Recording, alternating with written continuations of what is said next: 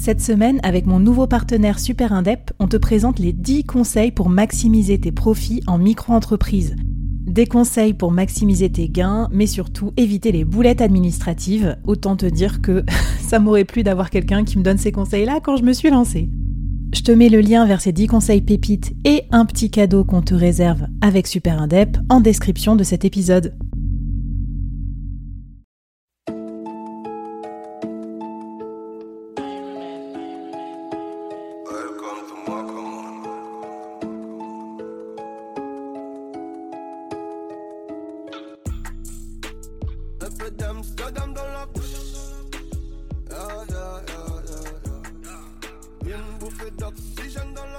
Salut salut et bienvenue dans le troisième épisode de la mini-série spéciale Prendre la parole sur LinkedIn.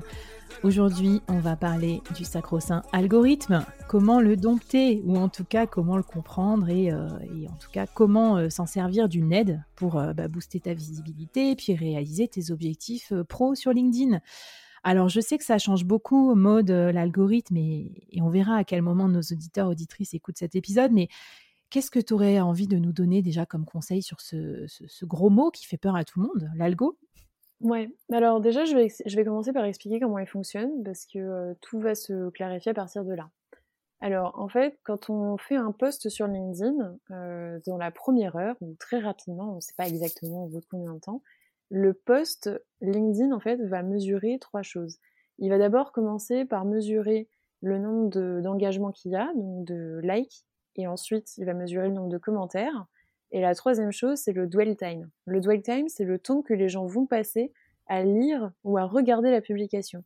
Et ça, en fait, mmh. LinkedIn peut vraiment le savoir. C'est-à-dire que si vous vous arrêtez dans votre fil d'actualité pour cliquer sur un post, vous cliquez sur en savoir plus, vous lisez tout le post, et en plus de là, après, vous allez dans les commentaires du post, vous lisez tous les commentaires.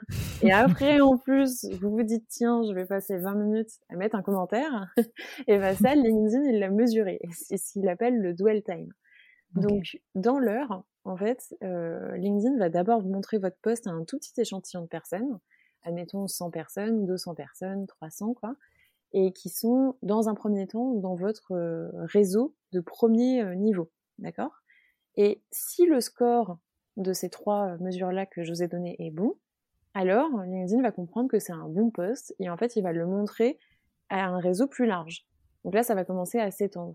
Et en fait régulièrement comme ça, toutes les 10 minutes, toutes les 20 minutes, en fait il va mesurer systématiquement sur l'échantillon des personnes en plus à qui j'ai montré, est-ce que le score est toujours bon? Si oui, hop, le post continue. C'est comme ça qu'il y a des posts qui peuvent durer deux semaines, et mmh. alors qu'il y en a qui peuvent durer une heure, quoi. Parce qu'en une heure, LinkedIn a vu que sur 100 personnes à qui il avait montré le poste, eh bien, euh, personne n'avait interagi. Et donc, tu en déduis que le poste est mauvais. Je vois pas du tout de quoi tu veux parler, Maud. non, mais du coup, il y a un point positif, quoi. On peut vous le dire aussi, euh, vous qui nous écoutez et qui êtes un peu stressé avant d'appuyer sur entrée, c'est que bah, si vous faites un bid, euh, bah, personne ne le verra, non? Exactement. C'est exactement ça, en fait. La bonne nouvelle, c'est que la seule chose que vous risquez, c'est que personne ne voit votre poste. mais, euh, mais c'est tout. Comment on fait du coup pour être intéressant pour cette partie d'audience à qui ça montre? Il faut qu'on fasse des choses grand public, il faut qu'on fasse des choses très, mmh. très niches. Qu'est-ce que tu nous recommandes? C'est une euh, très bonne question parce que c'est vraiment le débat qu'il y a actuellement sur euh, LinkedIn, c'est de se dire en fait euh, justement comme comme je viens de vous expliquer en fait que l'algorithme voilà il, allait montrer votre post à de plus en plus de gens et au début à votre premier réseau, mais dès qu'il y a une personne de votre premier réseau qui interagit, mais en 10 minutes en fait votre post il peut être visible auprès de votre réseau niveau 2 puis 3 etc. Et en fait, vous pouvez pas contrôler qui verra votre post. Donc, c'est-à-dire que mmh. faut vraiment se dire, chaque fois que vous faites un post, c'est comme si euh, vous, vous, placardiez euh, un poste dans la rue et qu'il y avait 100 personnes lambda qui passaient devant, et il faut qu'il y ait un maximum de gens qui s'intéressent au sujet.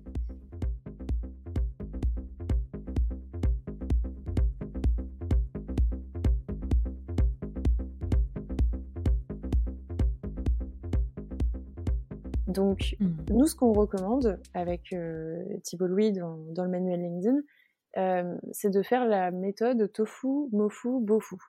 Donc en fait, c'est de faire une variable, une variante plutôt, de sujets que vous allez aborder. Donc tofu, ça va être aborder des sujets qui sont hyper larges, comme euh, le télétravail, on sait que ça va Mmh. concerner 70% des gens sur LinkedIn, par exemple, ou le féminisme, qui va concerner au moins 50% de la population, ou l'écologie, voilà, c'est des sujets Mmh. sociétaux qui vont très facilement toucher un, un énorme public.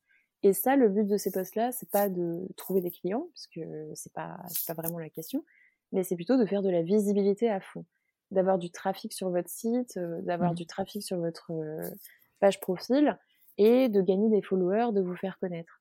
Et en fait, une fois que les personnes ont engagé avec ce poste-là, et ben comme je vous disais euh, avant, euh, quand vous engagez, quand vous commettez avec un poste, après vous voyez plus de ce créateur-là.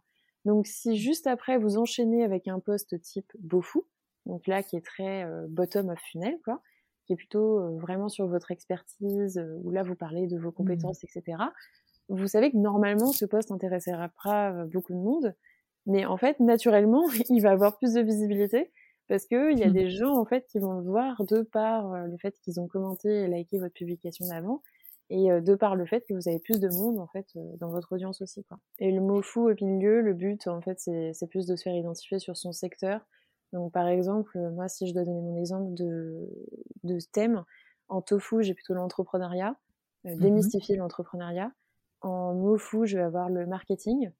Mmh. Et après en bofu là j'ai LinkedIn, création de contenu, euh, audience building, qui sont des sujets voilà beaucoup plus spécifiques. Un challenge, un bonus, un je sais pas, un truc à un défi à lancer à nos auditeurs sur l'algo? Alors ça va pas être sur l'algo directement, mais par contre ce que vous pouvez faire, c'est de définir en fait justement vos trois piliers. Donc un tofu, un mofu et un ou deux euh.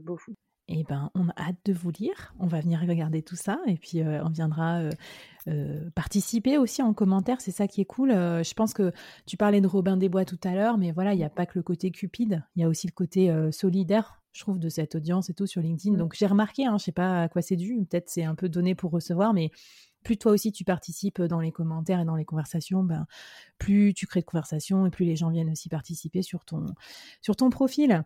Bon, et eh ben écoute Maud, je crois qu'on s'est bien échauffé et je crois qu'il est temps d'attaquer le gros morceau, c'est-à-dire oui. s'exprimer en son nom propre, prendre la parole, que dis-je, oser écrire des posts sur LinkedIn. On y va? Ouais. Ça se passe dans l'épisode 4, à tout de suite.